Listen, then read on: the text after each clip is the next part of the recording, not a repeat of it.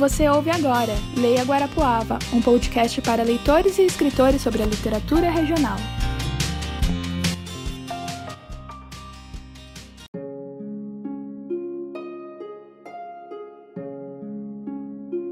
Assim como uma, uma ausência, isso que não está.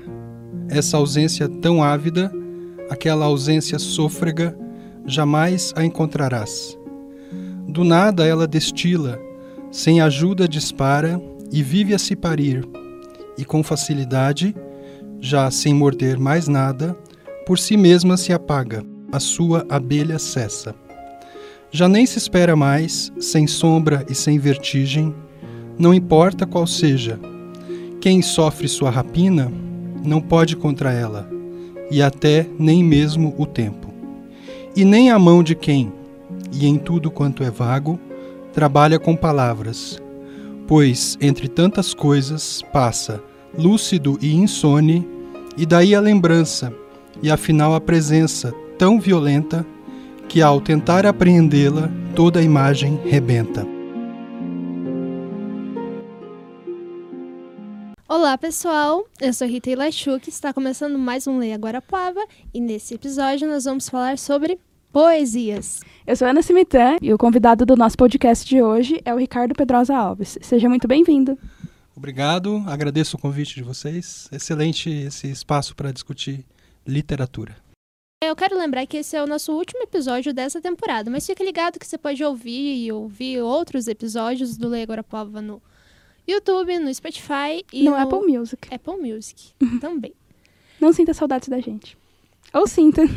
E aí, Ricardo, conta pra gente como que foi que surgiu o seu interesse por poesia. Escrever poesia é algo que eu faço desde 16 anos, eu tenho 49 agora, então já tem 33 anos que eu escrevo. Começou ligado à música, a ideia de fazer letras de rock e a partir daí a ideia era formar uma banda e os anos foram se passando e essa banda nunca foi sendo formada e eu passei a juntar aquelas letras que posteriormente foram tomando mais uma aparência de poemas, ou seja, mais voltados para apreensão escrita do que musical propriamente dita, né? Começou no colégio ainda e desde, desde, desde lá até então eu nunca mais parei de escrever poesia, mas também outras coisas, né? Eu passei a escrever mais, mais coisas posteriormente. Você lembra a primeira poesia que você escreveu?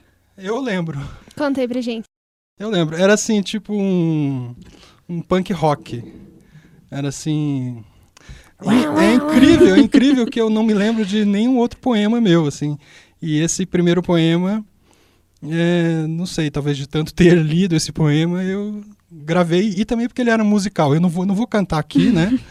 mas era assim, para um menino de 16 anos, era suportamos tudo é, desse lado do muro, não estamos nem aí, estamos firmes. A guerra ameaça.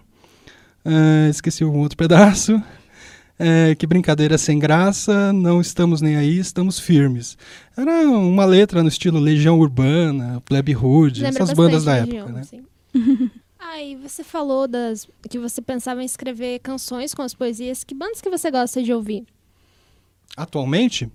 Atualmente eu escuto de tudo. Eu escuto desde. Marília Mendonça, Lu Santana. É, isso, não. Não, eu escuto desde de música erudita, música popular brasileira. Escuto, sei lá, Radiohead, escuto. Eu não estou muito antenado com as novidades, para dizer a verdade, uhum. mas a, a, as minhas referências são até ali os anos 2000, mais ou menos. Kelly Key. Kelly Key. Pois é, Kelly Key. Sandy Júnior. É. Exatamente. e o que você gosta de ler, de assistir? Olha, eu, eu, eu sou pesquisador da, li, da literatura também, né? Uhum. Então, eu leio de tudo a princípio, né? Atualmente eu estou pesquisando, por exemplo, a recepção brasileira das literaturas africanas. Como é que a pós-graduação no Brasil tem trabalhado nas dissertações e teses com autores africanos. Então fiz um levantamento grande disso, tá para virar um livro também. Tenho apresentado esse trabalho em congressos, tal. É, então eu leio teoria, eu leio atualmente muita literatura produzida na África, uhum. nos vários países africanos, principalmente os de língua portuguesa. É, poesia constantemente. Na verdade, assim, é, na minha casa sempre tem uns 10 livros abertos ao mesmo tempo, então eu não, não, não tenho assim uma preferência de leitura. Até talvez isso tenha me levado um pouco para a própria poesia, que é um gênero, digamos assim, menos mercadológico, né? Se a gente for pensar, tem menos penetração no mercado. Um poeta é, usualmente não vive dos seus, dos seus livros, diferentemente de um romancista ou de um contista que tem muitas vezes mais espaço no próprio mercado. Até os próprios prêmios literários, se você for ver, tem alguns prêmios que são apenas para romance. O prêmio São Paulo de Literatura é só para romance. O prêmio Sesc é só para romance também. Porque o romance ele é mais próximo, digamos assim, é, de uma narrativa mais acessível, a gente poderia dizer, né? Porque é, vai lidar muito mais com a representação da realidade do que com a criação de realidades hum. que a literatura proporciona. Então é um pouco por isso. E o que você está lendo agora? O que, que eu estou lendo agora? Eu Quais lendo... são os três, quatro, cinco livros abertos? Ah, tá. Então, é... bom, hoje, hoje mesmo, né, é, eu estava combinando com o meu filho, ele faz filosofia lá na Federal do Paraná, da gente escrever uma coisa juntos. E a gente está pensando em trabalhar com o pós-colonial. Então, hoje, por exemplo, passei algumas horas lendo o livro do Franz Fanon, Os Condenados da Terra. É, eu tenho livros lá abertos na minha casa, se for lá agora, tem livros abertos de pesquisa em literaturas africanas, basicamente. Estou trabalhando, por exemplo, com um autor angolano chamado Rui Duarte de Carvalho, que escreve uma mistura de é, ficção com antropologia, com história, com jornalismo, mistura vários gêneros. Esse é um interesse meu também, essa mistura de gêneros. E você tem algum horário do dia específico que você está mais inspirado assim para escrever suas poesias? Então, é, eu não trabalho muito com essa ideia de inspiração. Tem muitos autores que falam que poesia é um fazer, um construir, que o poema é uma coisa. O poema é muito mais do que imaginado, ele é criado. E essa criação ela parte, obviamente, de um repertório, ou seja, de outros poemas que você já leu, de tudo que você viveu, de coisas que aconteceram contigo, da sua história, da história que você está inserido, tal, né, do seu lugar de fala, principalmente, uma série de questões desse desse tipo. Claro, é, você tem diversas visões sobre o que seja poesia. Muita gente vai associar a poesia à expressão de sentimentos, a expressão de, de algo inventado pelo, pelo escritor, pelo poeta. E o que você percebe que mudou na sua escrita ao longo desses 33 anos?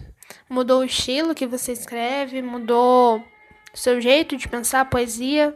Tá. É claro que tem uma, uma associação, isso principalmente nos meus primeiros textos, nos meus primeiros livros, até o meu livro chamado Barato, de 2011, publicado pela Medusa, lá em Curitiba até esse momento, eu poderia dizer que a minha poesia estava mais associada a algo que a gente poderia chamar de imaginação.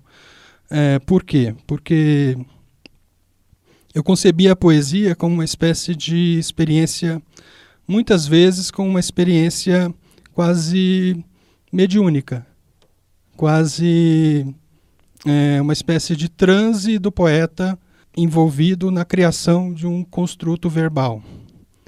Então eu é, tenho aquela ideia do xamã, né, nas, nas religiões não, não cristãs, né, e o poeta sempre foi pensado nas poesias, nos, nas concepções poéticas é, não ocidentais como esse ser que tinha contato com o mundo dos mortos, com, com esse mundo espiritual, com o mundo da natureza, e muitos dos meus poemas iniciais tinham um pouco essa pegada. Agora, isso muda depois, é, principalmente nesse livro que eu lancei agora em 2018, chamado Poemas Baseados, que são poemas baseados em outros poemas. Então já é um trabalho que eu diria muito mais é, de leitura e de recriação de poemas do que propriamente de inspiração e de imaginação. Ele tem até uma epígrafe que, que fala o seguinte: escrever é o contrário de, de imaginar. Então é um, um, um pouco essa ideia né, da, da construção poética a partir de outros poemas, justamente para desfazer essa ideia do poeta como um ser inspirado, como um ser de outro mundo, ou que vive no mundo da lua, coisa desse tipo. É, o poeta como um trabalhador, digamos assim, como outro, como outro trabalhador qualquer, mas um trabalhador da linguagem. Uhum. É até desse livro, né, Poemas Baseados, que você leu o poema aqui para começar esse podcast. Exatamente. Até queria fazer uma referência a esse poema, é, porque esse poema ele foi baseado num livro né, chamado Uma Faca Só Lâmina. Um livro que é do poeta brasileiro, um dos mais conhecidos do século XX, chamado João Cabral de Melo Neto. Que escreveu Morte e Vida Severina, Isso, né? exatamente. Como é que eu fiz esse poema? Eu peguei o livro do João Cabral de Melo Neto, e aí sim tem uma coisa de meio transe. Eu peguei o livro e fui folheando o livro e selecionando versos do livro meio que ao acaso. É, muitos versos. E aqueles que me interessavam mais. Depois, numa segunda fase, eu peguei esses versos todos que eu tinha recortado do, do poema, do livro do João Cabral de Melo Neto, e montei um poema próprio. Ou seja, dando um outro sentido completamente diferente, uma, um poema, digamos assim, rival do próprio poema do João Cabral de Melo Neto. Aí nesse livro você traz os títulos, né? E aí embaixo você coloca, assim, como nota de rodapé, coloca no qual o poema foi baseado e tal. Em algumas dessas notas eu faço referências de, dizendo qual foi o procedimento que eu utilizei, e em outros eu deixo para o próprio leitor descobrir, afinal de contas, o autor também não tem que dar tudo de mão beijada, uhum. é, principalmente se tratando de poesia, que é sempre um trabalho é, de investigação sobre o que a realidade, sobre o que a linguagem pode dizer sobre a realidade. E você tem uma poesia preferida? Não, não tenho.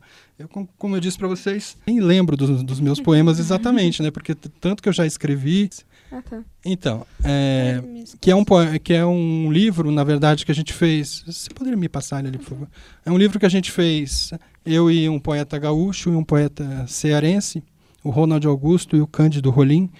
E a gente fez por uma editora artesanal, chamada Butecanes, editora Cabocla. É, então a gente fez poucos exemplares, fez em papel reciclado tal. E esse livro tem gravuras, e na, na verdade o poema meu que, que consta desse livro ele já havia sido publicado no, no livro Barato. Só queria lembrar também. É, até posso ler um trechinho depois desse, desse poema aqui, se vocês agora. quiserem. Né? Então eu leio agora. Esse poema se chama Remersbal. É, vou ler só o começo, porque ele é um poema bastante longo, assim, de quase 20 páginas. Selva selvádia haja marginal, já herói, rói cor nos, pagina jornais, colagem, de passagem, passageiro de imagens, decola, voragem à noite incolor, descolagem, a esmo, o mesmo salto mortal alveja, fluxo abundante fluido, mais, disse o Ali, que a poesia anula o azar, que para não se dispersar, a moçada decidiram se juntar, curtir o carnaval, saltam de opalas, corcéis com punhais, servas, os bocas samplers, picapes, é o eticica o mais leve gás, diz eu não quero mais nada e se apaga. E aí o poema segue é, juntando ideias e conversando principalmente com a cidade grande. É um poema que eu escrevi quando eu vivia em Curitiba. Fala mais dessa experiência urbana, do, do inferno urbano, digamos assim, da desigualdade que a gente encontra nas cidades grandes. E, e é um poema de, de colagem. Fotos, né? As fotos são de pichações, né? Essas fotos são de pichos, é exatamente, são de ele, ele, ele faz esse diálogo com a linguagem das cidades também, exatamente. Eu gosto muito desse poema, é um dos poemas que quando eu vou em recital, quando eu vou em sarau tal, é um poema que eu gosto de ler, porque ele, ele tem bastante ritmo e e ele, ele junta linguagens.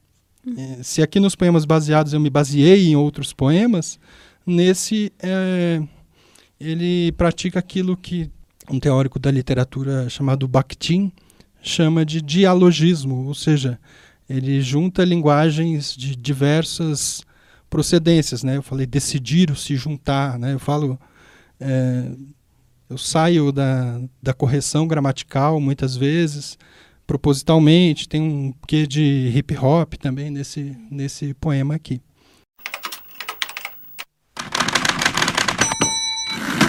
Agora, nesse segundo bloco, a gente vai falar um pouco sobre o mercado para poesias. O seu primeiro livro ele foi lançado ainda nos anos 90, já faz bastante tempo, né? Eu tenho é, um livro publicado em 96, uhum. chamado Desencantos Mínimos. Ele saiu pela editora Iluminuras de São Paulo. Teve um concurso na prefeitura de Campinas para escolher livros de poesia. E eles premiavam em dinheiro. A publicação de livros de poesia é sempre complexa em termos de você chegar ao mercado, de você chegar a uma editora. Muitas vezes você depende de indicação ou de você ter algum tipo de premiação. Nesse caso, eu recebi esse prêmio em dinheiro, o livro foi escolhido como primeiro colocado. Eu cheguei junto à editora Iluminuras, eu banquei a edição, foi uma edição de mil exemplares. Esse livro ele ainda é aquela coletânea, digamos assim, do poeta iniciante. Né? Eu tinha é, 26 anos, então, então é, é, o que eu tinha feito naqueles, naquela primeira década. Eu só fui publicar o segundo livro em 2011, que é o Barato, é, que saiu pela editora Medusa, lá de Curitiba, e esse livro saiu pela Lei de Incentivos da Fundação Cultural de Curitiba. Ricardo, é, você participou do concurso Helena Colandi, né? Que é um prêmio que todo ano a Secretaria de Cultura faz um prêmio literário aqui no Paraná. Atualmente eles estão premiando livros. Parece que esse ano não houve o prêmio nesses cortes todos é, que a cultura vem passando no Brasil e no estado também. Então esse ano não, esse, esse ano o prêmio foi cancelado. E eles têm um prêmio para poesia, um prêmio para romance, não sei se contos, tal. E eu ganhei esse prêmio em 2006. Concorreram poetas do, do Brasil todo. E eu ganhei com, com a primeira parte do, daquele poema que eu li aqui, do Remersbal. Você ganhou o concurso, né? E você teve que bancar o livro? Como que funcionou? Ajudar a bancar o livro? Como... Não, pelo, pelo contrário. O concurso ele tinha um prêmio em dinheiro. Então. Uhum. Ai, quanto é... que era? Olha, é de 2006, é um negócio já. A inflação e a inflação tem corroído tudo, então é, nem me lembro, para dizer a verdade, mas era assim, alguns mil aí. Uhum. Alguns mil reais. alguns quatro mil reais, algo assim. Uau! Uau! é que tem vários concursos, né, que você. Tipo, eu entrei no concurso de poesia esses tempos e aí a minha poesia ela não, não ganhou. Mas eles me chamaram pro livro e eu, ia, eu teria que pagar duas parcelas de. Eu não sei, ia dar 400 e pouco. E aí eu teria minha poesia publicada. Era eu e mais um monte de poeta uhum, que uhum. mandou poesia. E aí acabei não colocando porque eu esqueci de colocar uma vírgula no, no meu texto lá. E daí eu fiquei com vergonha. Pensei que ninguém ia mais colocar vírgula e eu não mandei. Mas era isso, assim. Por isso que essa dúvida, sabe? Tipo, se você teve que ajudar a bancar não, o livro. Isso, isso existe, né? Tem. A gente pode dizer que tem um mercado disso, né? Ou seja, são editoras é, que fazem todo ano esse tipo de concurso, chamam os autores, você entra com o poema, e daí eles fazem os autores bancarem os livros e ainda. É claro, assim, é, é a oportunidade de você ter ali um, um poema seu editado numa, né, de uma forma é, formal, com ISBN, com, né, ou seja, você põe no currículo aquilo, você tem você fica orgulhoso daquilo tal, mas é um mercado também como, como outro qualquer e é, tem assim um desprestígio disso junto ao campo, digamos assim, né? Ou seja, não é uma coisa muito bem vista, digamos Nossa, assim. então talvez tenha sido bom não ter pagado. Posteriormente, eu fui convidado pelo Ademir Demarque, que, que é o organizador desse livro 101 Poetas Paranaenses, que pega poetas desde 1844 até 2014, quando o livro foi editado. Então, tem os muito contemporâneos também, os muito jovens, né, poetas de 20 anos tal, e, e os já falecidos, inclusive, né, tem até o Paulo Leminski e tal. É, todos os grandes poetas paranaenses, pode-se dizer, estão aqui nesse 101 poetas.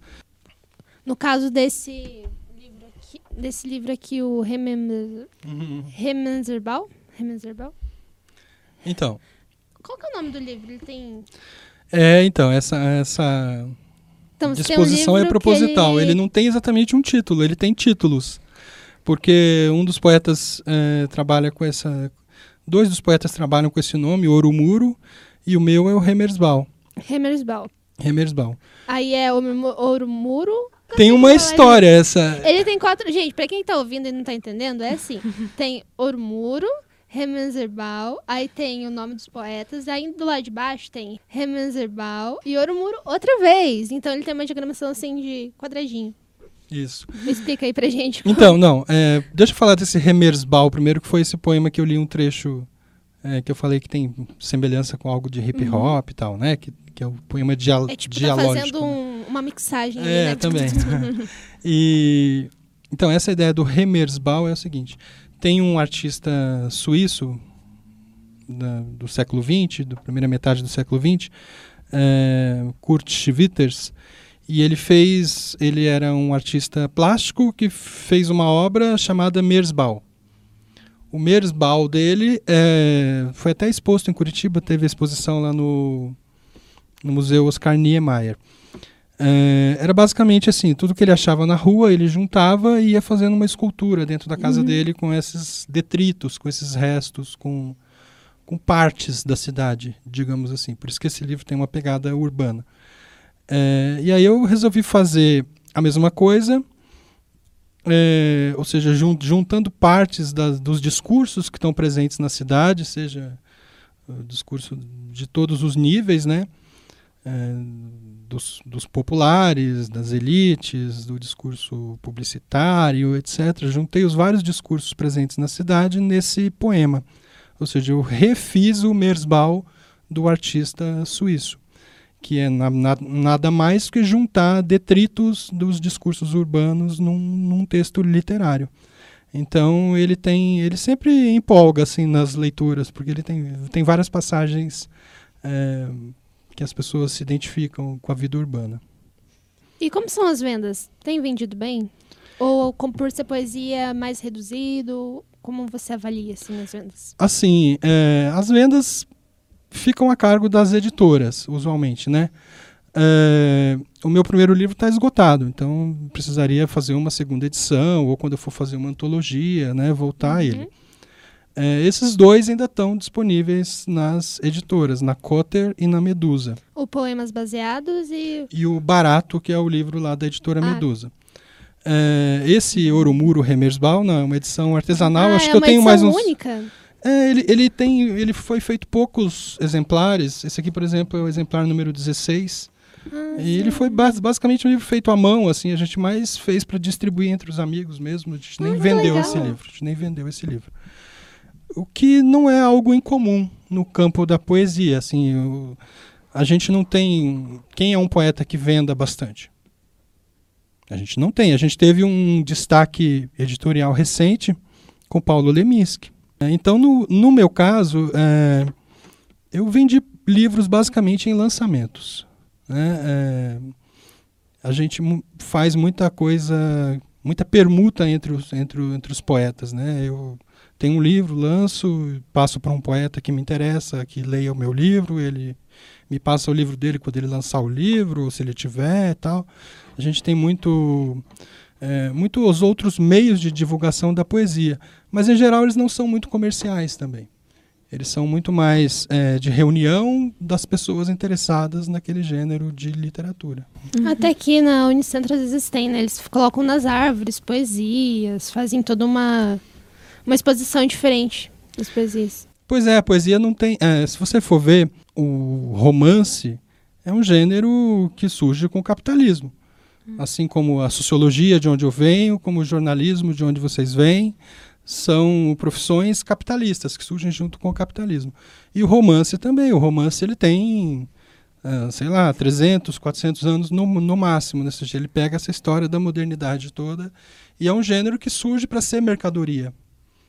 É, seja o folhetim, que é publicado nos jornais lá no século XIX, principalmente, né? ou seja, o romance era picotado, escrito em fascículos, digamos assim, saía nos jornais, seja o romance que foi feito depois, né? desde de Machado de Assis para cá, no Brasil, por exemplo. É, já a poesia não, a poesia é um gênero né, imemorial, digamos assim. É, você não consegue precisar a origem da poesia. Ela corre em paralelo, digamos assim, ela sobreviveu ao à história antiga, à história medieval, o período medieval, sobreviveu ao capitalismo e continua sempre a poesia está morrendo, a poesia, a poesia nunca morre. Né? Porque tem algo na poesia que faz com que as pessoas precisem dela ainda. E Excelente. você divulga assim no Instagram, no Facebook? Basicamente através do Facebook. Eu acho uhum. que o. Facebook hoje está é uma plataforma interessante, apesar de também ser uma plataforma é, que a gente está descobrindo aos poucos que é da extrema direita também, mundial, né? Tem patrocinado esses golpes pelo mundo todo e essa ascensão da extrema direita, mas ainda é uma plataforma que a gente está lá basicamente por conta dos contatos.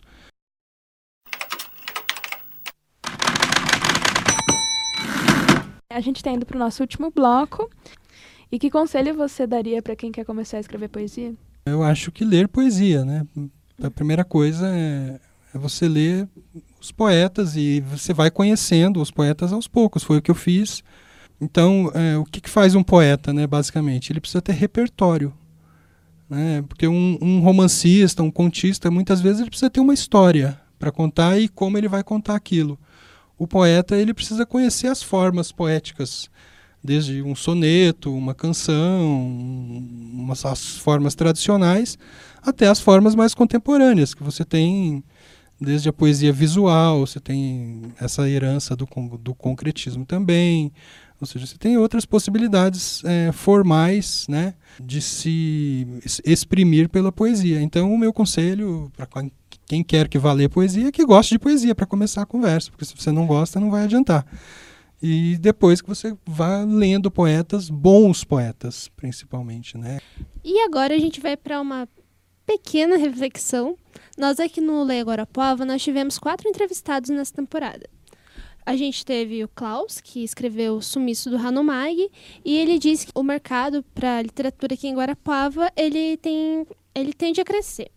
O Norbert, que foi o entrevistado sobre empreendedorismo literário, falou também de literatura infantil, ele disse que são poucos que veem a escrita aqui em Guarapuava como uma profissão, assim, esse mercado de literatura como uma, ligado à profissão mesmo. Vem a literatura mais como um hobby. A Luciana, que escreveu 1943, foi a nossa entrevistada de algumas semanas atrás, ela falou que é um cenário bem fértil e a Anícia, que foi entrevistada do nosso último podcast sobre o Leia Mulheres, apontou que não há tanto interesse nessa área, que inclusive pelos preços dos livros e tal, uma falta de cultura de consumir literatura.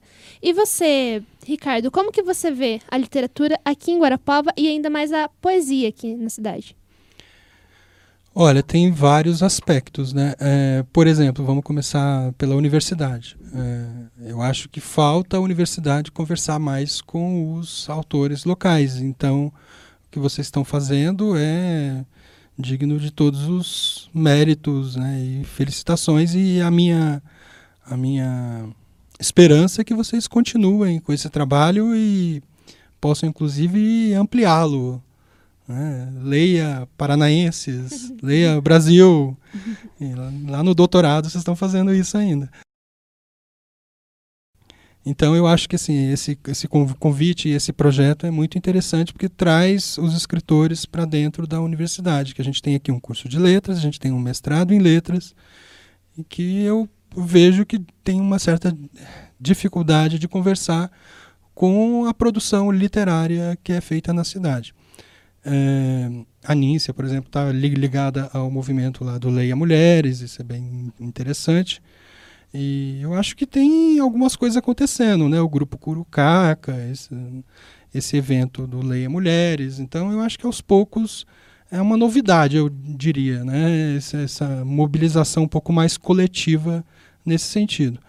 É, quanto a, a a divulgação, o mercado, coisas desse tipo, eu já acho mais complicado no caso da poesia, porque ela justamente precisa de um trabalho um pouco mais de base, talvez oficinas, coisas desse tipo. Eu tenho projetos nessa, nesse sentido também, de formação de leitores, muito mais do que formação de escritores, formação de leitores, porque as pessoas pegam muitas vezes o poema com uma certa um certo temor, né?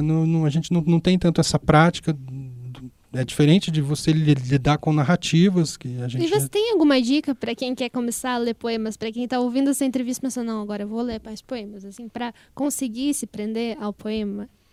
Pois é, conseguir se prender ao poema. É, eu, na verdade, assim, né? A poesia ela é, é muito a expressão da, da individualidade. Então vai, vai vai de, de, você ter identidade, muitas vezes, com o poeta que você está lendo, com a poeta que você está lendo. Nas lutas antirracistas brasileiras hoje, por exemplo, você lê Conceição Evaristo, vai te trazer essa dimensão muito presente, ou seja, você vai ter uma identidade, se você é, advoga por essa causa né, do, do antirracismo no Brasil, ler uma Conceição Evaristo, obviamente vai te fazer querer ler mais poemas desse tipo. Né? É, se você gosta mais, sei lá, de, de vida louca, coisa desse tipo, vai ler o Paulo Leminski, que vai te trazer uma identidade um pouco mais. É, ou seja, você vai se identificar um pouco mais com a voz dele. Né? Se você gosta de poemas um pouco mais construídos ou um pouco mais que tem um, um trabalho de pesquisa junto, venha me ler, por exemplo. Uhum. Né? Qual que vai ser seu próximo trabalho? Você mencionou que estava para escrever um romance, mais poesia. Como que vai ser? Então, eu tenho um romance no qual eu estou trabalhando agora, chamado Limbo Lisboa. É, eu tive há dois anos atrás em Portugal, a gente tive com a minha companheira lá, a gente teve uma experiência de, de quase morte, ela ficou internada uns 20 dias. A gente era para ficar lá uma semana, ficamos um mês. E o romance, então, vai meio que se basear nessa, nessa experiência, principalmente das minhas andanças lá por Lisboa enquanto ela estava internada. As pessoas que quiserem conhecer mais o seu trabalho, como que elas, como que elas fazem? Eu tenho livros na Gato Preto, tenho livros é, junto às editoras, né? Já tem a editora Medusa, de Curitiba, que tem aquele meu livro de 2011, e tem a editora Cotter, com K e dois T's, Cotter Editorial, que é uma editora só de poesia, basicamente, lá de Curitiba também. Tem lá esse livro Poemas Baseados. E eu publico bastante também em revistas, em blogs, em, em sites de poesia. Então, se você digitar lá Ricardo Pedrosa Alves, vai aparecer alguma coisa, vai aparecer alguns textos, vai aparecer é, parceria minha com o grupo Fato, vai aparecer que é um grupo de música lá de Curitiba, vai vão aparecer vai aparecer entrevista minha também críticas, eu faço bastante crítica e resenha de livros de outros poetas. Uh, já publiquei em muitos jornais, publiquei até na Gazeta do Povo, quando não era fascista, antes dela ser um jornal fascista. Até são uns artigos assim que eu tenho uma raiva de ter publicado ali. Que... E, então, assim, é fácil, é só achar Ricardo Pedrosa Alves a gente até vai dar coisas. uma olhada na internet e vamos colocar lá na página do Facebook os links, galera. Então vocês fiquem atentos e visitem a nossa página, curtam e compartilhem. A gente está se encaminhando para o fim do nosso podcast. E eu quero agradecer mais uma vez, Ricardo, pela sua disposição. Muito obrigada. Imagina, eu que agradeço. O mérito é de vocês.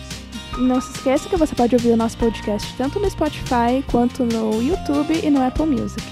Obrigada, galera. Obrigado, pessoal. Obrigado por ouvirem a gente todos esses episódios. Ou se tá só esse episódio ouvindo também, obrigada. Leia poesia. Leia poesia, poesia, leia tudo que você puder ler, porque leitura nunca é demais. E um abraço e até a próxima. Este podcast é produzido pelos alunos do quarto ano de jornalismo da Unicentro como projeto experimental. A orientadora é a professora Laís Nascimento e a edição é do Ubirajara Peste Gardu. Tchau, galera. Valeu.